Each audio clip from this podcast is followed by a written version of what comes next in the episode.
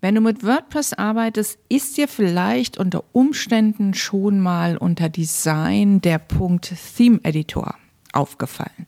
Um den geht es heute. Herzlich willkommen im WordPress Kochstudio. Mein Name ist Kerstin Müller vom Müller macht Web. Ja, in der letzten Episode habe ich über das Child Theme, also das Kind Theme gesprochen. Also wenn du diese Episode hörst, solltest du dir auf jeden Fall die letzte über das Child Theme anhören. Also angenommen, du hast dir ein Child Theme erstellt und in diesem Child Theme hast du zum Beispiel auch noch die Datei Header und Footer noch mit reingenommen. Das heißt, die ist Teil des Child Themes. Das kann man zum Beispiel entscheiden oder das entscheidet dein, dein Admin. Und dann gehst du zu Design und Theme Editor und in diesem Theme Editor hast du die Möglichkeiten, diese Dateien zu bearbeiten. Also ich habe in meinem Child Theme erstelle ich immer, da ist standardmäßig immer die, die style.css drin.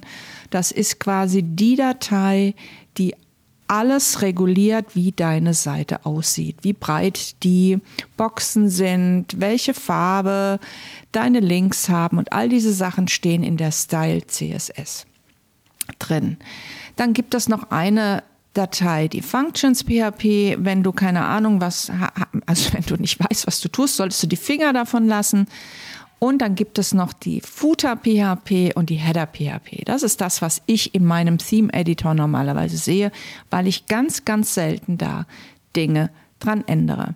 Wichtig ist, dass wenn du in dem Theme Editor bist, dass du darauf achtest, dass du wirklich das Kind und nicht das eigentliche Theme aktiviert hast, dass du dort nichts überschreibst, sondern dass rechts steht dann zu bearbeiten, das Theme wählen. Also wenn das Kind aktiviert ist, dann steht da auch Child und dass du dort könntest du jetzt zum Beispiel in der Style CSS könntest du zum Beispiel hinterlegen, dass du andere Schriften benutzt, dass du irgendwas ändern möchtest. Aber wie gesagt, das ist für Fortgeschrittene.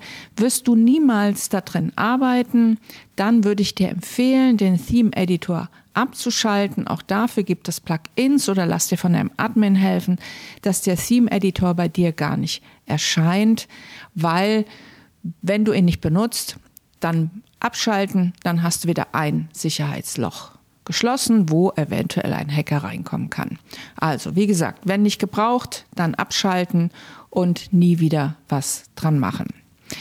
Wenn du das jetzt alles mal ausprobieren möchtest, dann geh gern auf die Website wordpress-kochstudio.de und hol dir dort meinen gratis WordPress-Kurs. Dann kannst du das alles mal ausprobieren. Ich wünsche dir ganz viel Spaß dabei. Deine Kerstin.